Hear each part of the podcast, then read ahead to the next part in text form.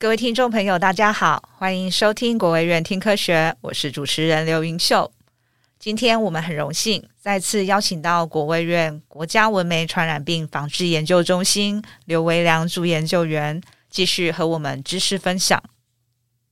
啊，那因为您有提到，就是有一些国家其实已经开始使用这个沃尔巴克氏菌的防治技术。可以请刘博士与我们分享，目前有哪一些国家呢？除了就是您提的越南，嗯哼，对，越南也有在新型。是沃尔巴克氏菌有两种防治策略，一个就是所谓的取代型，跟所谓的抑制型。嗯，那这两种防治策略呢，最近有许多国家都在利用这种方式来作为登革热的一个防治方式。嗯嗯，例如像在新加坡，在中国大陆。或者是在美国，他们就利用所谓的抑制型的策略，然后来达到一个来控制病媒蚊的数量。OK，病媒蚊的数量，也就是所谓的蚊子的数量减少了，那他们要传播登革热的机会就相对的来的低，然后就没有办法造成登革热爆发的一个现象。是是。那另外一个防治策略就是所谓的取代型。那取代型，它最主要策略就是一起释放雄的跟雌的蚊子。那释放之后呢，将以外的蚊子都取代成带有沃尔巴克氏菌的蚊子，就可以达到一个抗病毒的一个效果。那目前利用这种策略的国家呢，大概就是以澳洲、然后印尼、越南为主，目前都可以得到一个很好的一个效果。那目前的一些文献可以知道，利用取代型这种策略，然后来达到防控登革热的效果，大概达到七成到八成的一个防治的一个效果。OK，对。那这是目前大概分成这两种防治策略的实行的一些国家，所以有看得出来说这两种方式哪一种方式成效比较好吗？因为这么说好了，利用沃尔巴克氏菌这种防治登革热效果是很明显、很显著的。是，那只是看你的目标目的是什么？你要让蚊子变少，还是预防疾病为主？嗯嗯。这两种防治策略最终的目的就是达到一个防控登革热或者是其他病媒蚊传染疾病的一个效果。是是是是是，好哦。那因为刚刚提到都是一些其他的国家嘛，呃，请问台湾现在是否也也有开始执行这个生物防治技术了呢？或者是说台湾是否已经准备好可以开始使用这个方法了呢？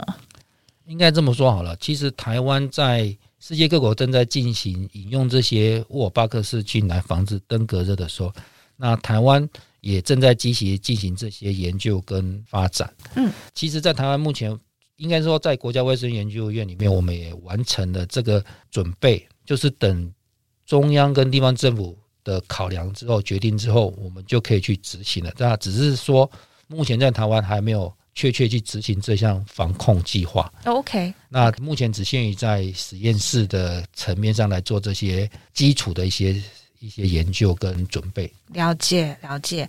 嗯，如果如果有一天那台湾已经可以执行这项这个生物防治技术哦，那执行这个方法哦，我们需要注意哪一些事项哦？然后考量哪一些问题？那我们民众呢又需要如何配合呢？我想这个防控技术呢，利用沃尔巴克斯菌这种防控技术，在未来如果真的要实行的时候，还是需要民众来配合。嗯，因为在实行不管是取代型或者是抑制型，初期都会看到在我们的周边环境会有很大量的蚊子出现。OK，那可能就是要去习惯到说，哎，突然蚊子增加这种现象。哦，那不过你可以想到，经过几个月之后，你的周边的蚊子不管。是带有取代型的沃尔巴克氏菌的蚊子呢，或者是病媒蚊的数目降低呢，都可以达到一个很好的防控效果。我想这必须要是民众能够去接受的，因为毕竟蚊子突然增多还是一个很奇妙的一种现象。对，而且我会想说，我是该打还是不打它？应该这么说，还是可以让照样。应该这么说，该怎么做就怎么做，想要去打蚊子就去打。OK OK。地方政府觉得还是想要做。先前的一些防治作为，像化学喷药，然后来达到一个防治的效果，还是可以去继续去做。那我们还是会积极的去进行这种沃尔巴克氏菌的释放的一个动作。所以它可以同时进行，就是不会消毒，还是要消毒，但是同时也释放。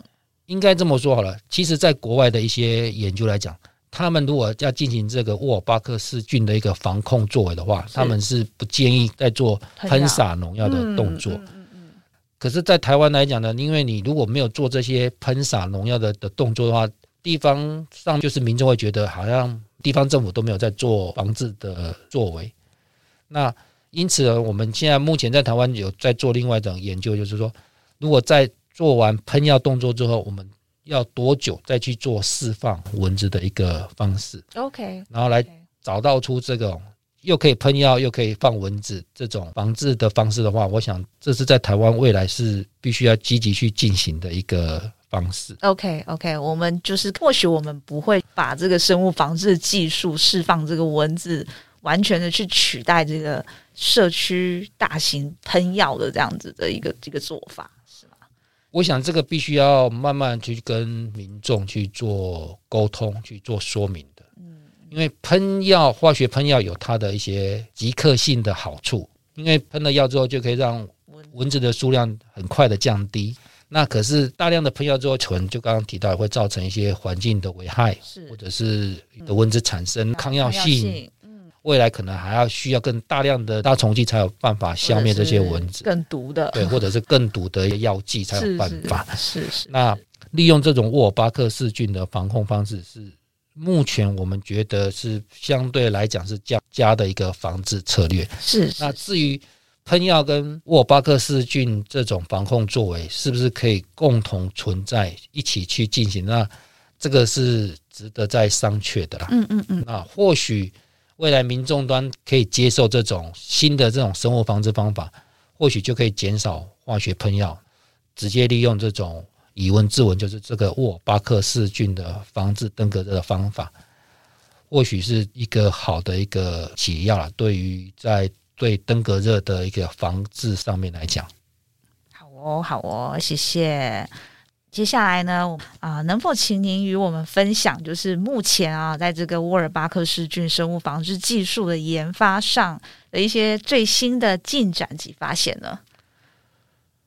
我想，沃尔巴克氏菌在做登革热防控上，就如刚刚所提到的，它对于登革病例数或者是病媒蚊的密度，它都有很好的一个防治的一个效果。是，那这是在。实用上面、应用层面上面的一些进展跟一些发现了。如果在科学面来讲，就是所谓实验端来讲，那目前我们有发现到沃尔巴克氏菌可能会受到一些肠道菌的一些影响。那不同的肠道菌可能对沃尔巴克氏菌的表现的一些调控的机制可能会有一些影响。那这也是目前我的另外一个研究方向，就是看看。我们是不是可以在蚊子里面，然后建构不同的肠道细菌，然后来增强它的一些防治登革病毒或者是其他虫媒病毒的一些机制的一个方向？OK OK，对，好哟啊，想请问刘博士啊，台南哦有一间架杠诶蚊子馆，嗯哼，然后呢，我知道说这是您是建置这一处蚊子工厂的一个幕后推手哦。是否能请您与我们分享建置这个文字工厂它的目的，还有它究竟是个怎样子的工厂哦？它的整个过程啊，还有目前啊、呃、有什么进展，或者是它有什么样的成果呢？可以请您与我们分享吗？嗯，好的。陈如刚刚主持人所提到的，所谓的在台南有一个架杠的文字馆了，那最主要是。基于在我们一百零六年的时候接受了卫福部的一个指导，然后想要进行这个沃尔巴克氏菌的防控计划。嗯，那既然要进行这个计划，必须要有产生出带有这个沃尔巴克氏菌的蚊子，那我们就利用在台南的一个空间呢，建立了这个蚊子工厂。嗯嗯，目前这个蚊子工厂就是专门只生产带有沃尔巴克氏菌的蚊子。那这个蚊子呢，目前我们可以每一个礼拜都可以产到至少二十万只的沃尔巴克氏菌的蚊子。OK，不管是要进行取代型或抑制型，都可以利用这些在蚊子工厂里面所生产出来的这个带有沃尔巴克氏菌的蚊子，然后来进行防控作为。目前我们利用在台南这个蚊子工厂所生产出来的这些蚊子呢，做了一些一系列的一些测试，然后都可以得到一个很好的，不管是在抑制病媒蚊的密度，或者是在抗登革病毒下面呢，都有一些很好的一些成效。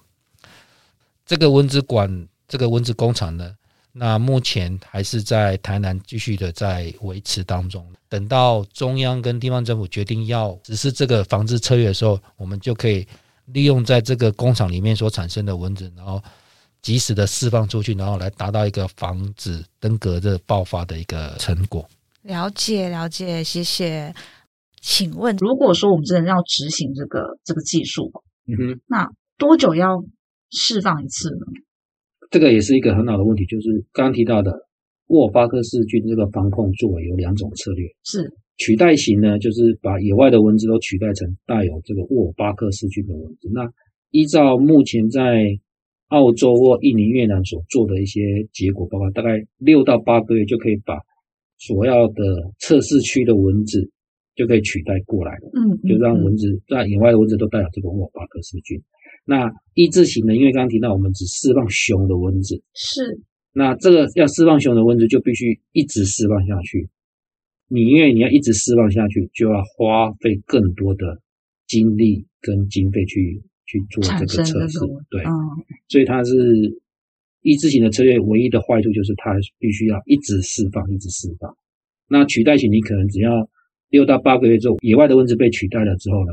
那你就可以几乎可以不用去管它，嗯，因为它已经、嗯、野外蚊子已经带有这个抗病毒的蚊子了，嗯嗯，嗯，那自然而然你就可以不用去去去管它的数量，只要定期的去监控野外的蚊子是不是都带有这些沃尔巴克氏菌的一些蚊子就可以了。OK OK，对，抑制型就没有办法，你只要有一段时间没有去放这个雄性蚊子出去的话，是，那你很有很有可能被。野外没有被灭绝掉的那些蚊子，所给取代回来。OK，那你这样就会前功尽弃。所以抑制型的策略，也就是目前在做宣导沟通的时候比较难跟政府端说明的一个地方，因为它必须要持续的释放。是是是是。其实刚刚所提到的，不管是用哪一个防治策略，我想。在一些文献或是其他国家都有一些很好的一些结果。是是是，台湾未来是要是要使用取代型或者是抑制型，那真的必须要从面面俱到去考量的，不管是经费、人力，嗯，还有民众端的一些接受程度，都必须要去考量的。那其实国家文媒中心呢，也正在针对这些面向去做一些分析跟做讨论，是跟做一些研究。是是是是是。那毕竟我们刚刚提到。国务院还是一个幕僚的一个单位，那我们必须有这些评估效果，提供给地方政府或者是中央来作为一些以后防控登革热的一些依据。是是是是，对。那刚刚有想到，就是说您啊，不管是哪一种做法，然后在一些时间内都要释放一些实验文，那它的区域。要怎么去抓嘞？就是说，如果未来真的有一天我们要开始执行这个防治方法，然后释放它们，释放，可以释放它们，会分区域吗？还是说就是大区域的去一次性的释放，还是会分不同的区域去释放？应该这么说好了，这种就刚刚提到的这种释放的层面的考量，必须要多方面。你是要小部分去释放呢，还是大部分？一次性的去释放呢，我想这还是需要做一些考量跟做一些测试的。那考量的点是考量的点，就是因为还是要回到经费的问题，还有我们人力的使用的问题，哦，还有你民众端接受的问题。嗯，那你有可能我这个这个区块的民众同意，可是另外一个区块的民众不同意，因为你文字不可能说我放了它只。让它在这个区块飞，是它有可能飞到是另外一个区块去。蚊子会飞呢，所以这种释放的区块呢，那我们目前所看到的，不管是各国的研究，或者是我们自己在台湾的这边测试，我们还是会建议用小区块、小区块的，慢慢的往外扩伸的一个释放作为。嗯嗯嗯，从小然后慢慢到比较大的面向去做释放。那因为你只要在小地方有一个很好的成效之后，或许在周边的一些地区，他们会看到，他们就会了解到，哎、嗯，这种新的防防治作为是很好的，或许他们就可以接受这种沃尔巴克斯菌的防治作为。OK，所以我们还是会建议从小区块的去去进行，而且小区块进行也容易可以找到在释放过程中一些有问题的地方，那可以很即刻的、及时的去做一些修正。是是是。那我想这个会慢慢的健全了这个整个防治的一个方式。OK，了解。所以其实跟我一开始想的不太，我以为说，哎，有不同的区块，小区块或大区块，可能是有科学面向的一些考量。不过现在听起来好像其实还是以以民众端的接受度为主。是是是。民众端如果可以接受的话，我们也不建议在不同的区域同时同时的去释放。对，就像您说的，就是可能有一些某些区块相隔几十公里或者是多远的距离，嗯，的一个区块，我们去做不同的释放，利用用点的释放方式，慢慢达成一个面的包围的一个策略。嗯嗯，有点，然后几个。释放出来连成一个线，然后一直到一个面，然后或许整个南台湾就会因为用利利用这种点线面的一种方式，然后把南台湾把它策略性的包围起来，利用这种沃巴克式防治计划，达到一个登革热的防控效果。嗯嗯嗯，是是是。其实刘博士，你看你也花了就是这么长的时间啊，让让这个防治技术在台湾至少在实验室里面。它是有成果的，从无到有到现在，嗯，算是已经准备好在那里，算是在国务院这个这边里面来讲，利用这种沃尔巴克细菌防控，不管是在科学研究，嗯，或者是在实际应用面上，因为我不能说实际应用，因为我们毕竟在台南还没有真正的释放。不过，我们在台南利用一个小块的农地，有做过类围起来的围起来的，对，利用纱网把它围起来，用所谓的。半田间模拟的一个测试方式，嗯、就是水类是温室里面去做是一个测试。OK，那也可以得到很好的一个效果。对，是外面的蚊子会飞进来，外面的蚊子不会，哦，不会，不会，还是一样。我们用在一个农地，然后用纱网把它框起来。是，在纱网在纱网的一个环境里面去做这些测试。对，里面的蚊子飞不出去，外面的蚊子也飞不进。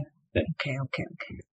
好好，最主要是模拟南台湾的呃环境啊，嗯、就是它的温度啊，它的湿度啊，是是，然后来寻找出这个，不管是未来要做抑制型或者是取代型，这些蚊子它们的一个释放的数量是，甚至这些释放蚊子的生命周期。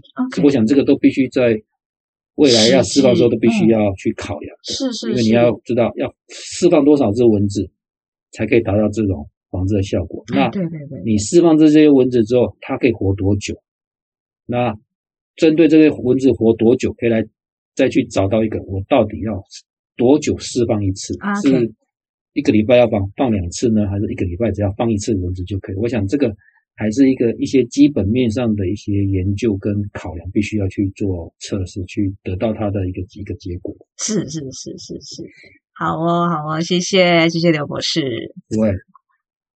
刚刚您有提到这个工厂啊，它目前会产出这个沃尔巴克氏菌的蚊子，对，然后数量还蛮多的。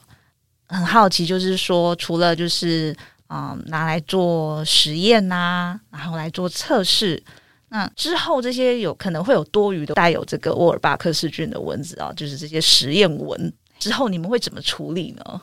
嗯，好，针对主持人所问到的这个问题呢，那。蚊子工厂里面，我们每一周大概可以生产十万只带有这沃尔巴克氏菌的蚊子。嗯，那除了做一些基础研究以及做一些测试之外呢，多余的蚊子呢，我们就会利用冷冻方法，或者是直接喷洒酒精在我们的养殖的蚊笼里面，是让它可以直接就死亡。OK，然后来达到一个不要让带有沃尔巴克氏菌的蚊子跑到户外去，然后造成一些。一些民众的恐慌，因为毕竟，如果民众端没有宣导沟通很明确的话，那可能他们觉得你释放出一个带有病菌的一个蚊子，是不是造成其他的危害？是。那我想这个必须要很严格的去控管这个蚊子，不要跑出我们实验室之外。OK，OK，okay, okay, 好啊，好啊，这样就这样就了解了。就是说，其实民众们可以不需要恐慌啊，因为这些实验蚊其实不会跑到外面去的。对。是不会跑，因为我们在这个蚊子工厂里面有很多道的一个防治措施，是两道门。然后其实每一个研究小房间里面都还有两道小门，可以阻绝这些蚊子往外飞逸的一个现象。OK，民众跟或者是听众都可以不用担心，我们在实验室里面的这些蚊子会飞出去到外面去，因为我们毕竟我们有很多道的一些防控作为，是，然后比如双道门、双纱窗的门都可以阻绝这些蚊子飞逸到外面去，所以民众可以不用担心蚊子会飞到外面造成一些危害。了解，谢谢。那另外哦，因为听了呃您的解释啊，我是突然间想到，就是说在这个蚊子工厂里面的研究人员啊、会不会常常有被蚊子叮的困扰嘞？突然间想到了一个一个一个问题。嗯哼，其实，在实验室里面，我们做这些测试，难免还是有一些蚊子会飞出来，是我们没有办法百分之百保证说蚊子不会飞出。不过，在刚刚所提到的，在每一个测试的小房间里面，我们都有很好的一些防控作为，不怕它飞出来。不过，我们做研究人员难免还是会在做实验的时候不注意的时候呢，离开了我们这个视线，还是会被蚊子所叮到的。对，这个是无无可避免的。OK，对，OK。不过刚刚所提到的，因为我们这些蚊子都是带有沃尔巴克氏菌，是它也不会传染给人类。而且我们可以很保证的说，这些蚊子都不带有登革病毒，所以即使我们研究人员被叮到，就是就像一般人的感觉，像蚊子叮到在皮肤上起一个小包包这样子，是是是，然后会痒，然后不会有太大的一些危害。OK OK OK，那啊，另外哦，就是说在实验室哦，是如何去分辨说它是雄蚊啊，还是雌蚊嘞？其实这个雌蚊跟雄蚊。如何去分辨呢？第一个，我们当然就就体型上来看，因为照一般生物学上面来看呢，雌性的蚊子是相对来的比较大只一点，那雄蚊就相对来的比较小。那所以可以从它的体型上、它的大小上做一个简单的一个区别。OK，如果从外观来上呢，雄的蚊子呢，它的触须非常的茂密，然后也很小，所以可以很容易的去做区别。那雌蚊呢，它的触须它的密度就是来的稀稀疏疏的，可以从简单来讲，从这方面去做一个判断。另外呢，雄蚊它的口气它是呈一个三叉状的，那它就不容易吸血。那雌蚊呢，它是一个针状、针柱状的，细细长长的，所以它就可以很容易的可以达到刺穿人类的皮肤，然后达到一个吸血功能。大概可以从它的大小。然后它的触须的茂密度，或者是它的口气是针状的，或者是三叉状的，然后来达到一个分辨的一个效果。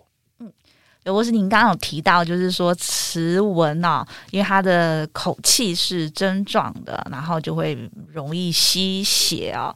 是，这其实也就是大家就是多少都已经有听过，会吸人血的蚊子其实是雌蚊。对，那。是不是雄蚊就是真的完全不会吸血嘞？这个问题我没有那么明确的可以回答主持人，因为毕竟雌蚊是针状的口气，它可以一下子就刺穿皮肤。那雄蚊呢？因为它是三叉状的，而且它的口气相对雌蚊来讲比较软，那它就不容易刺穿皮肤。那它是不是真的都不吸人血？就目前我们在台南的蚊子工厂所得到的一些测试，目前是还没有看到说雄蚊可以吸到人的血。OK，OK，OK，OK。那是不是还有其他的研究我们还没看到？那可能还要再去做一些做搜寻，我们才有办法回复这个问题。没有，是纯粹的好奇。对，这个这个雄蚊是不是真的可以吸人血？目前。就目前我所看到一些文件是没有的啦。OK，好哦，好哦，谢谢，谢谢刘博士。那、最后呢，到了我们的 Take Home Message 打包讯息时间了、那在听完您的说明后呢，刘博士对于您的研究哦，您希望听众能记得的一项重点是什么呢？或是您想传达给听众的一个重要讯息是什么？好的，我想。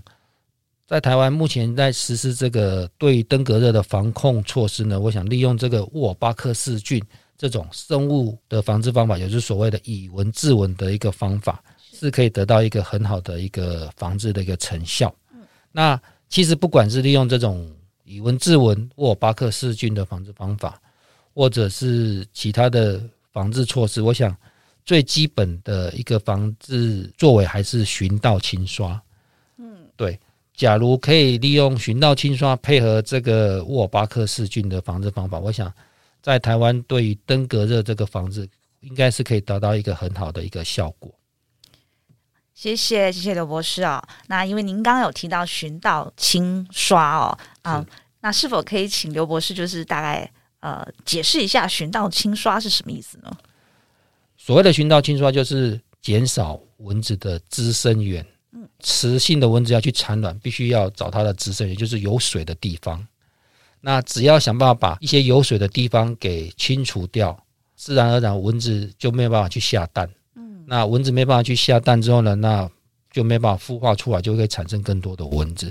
所谓的寻到清衰，就就去寻寻找或者是巡视哪些容易被蚊子产卵的地方，就是那些积水的地方，找到这些积积水的地方，把它清除掉。那就是可以清呢，就是把刚刚所提到的容易有积水的容器，嗯，一些瓶瓶罐罐啦，或者是一些积水的池塘或者是水沟，嗯，把它们做一些清理，就可以达到一个防控效果。刚刚所提到清就是这个意思，清就是把这些滋生源的地方给清理干净，然后不要让它有积水的现象就可以了。刷那，就是刚刚提到的，刚刚提到可能有些瓶瓶罐罐的地方容易积水。那蚊子就可能在那边产卵。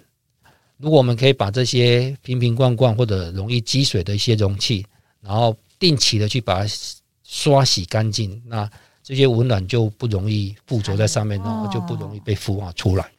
那所谓的循道清刷的概念就是这样子，最主要就是寻找蚊子的一些滋生源，把滋生源给清理干净了。那就不会有后续的一些蚊子大量产生的一个现象。是是是，而且这个是要大家一起来配合，嗯、一起来没错来动作的哦。是的，寻到清刷必须要大家一起来动手做。那做完这个之后，如果再配合刚刚所提到的，不管是沃尔巴克氏菌的防治方法，或者是目前可能正在进行的一些生物防治方法，嗯，都可以达到一些很好的一些。登革热上面的一个防治措施是是是，跟效果。是是，谢谢谢谢刘博士，谢谢刘博士今天与我们分享了很多关于蚊子和沃尔巴克氏菌生物防治技术的讯息，也谢谢大家的收听，我们下集国卫院听科学见哦，拜拜，拜拜，谢谢大家。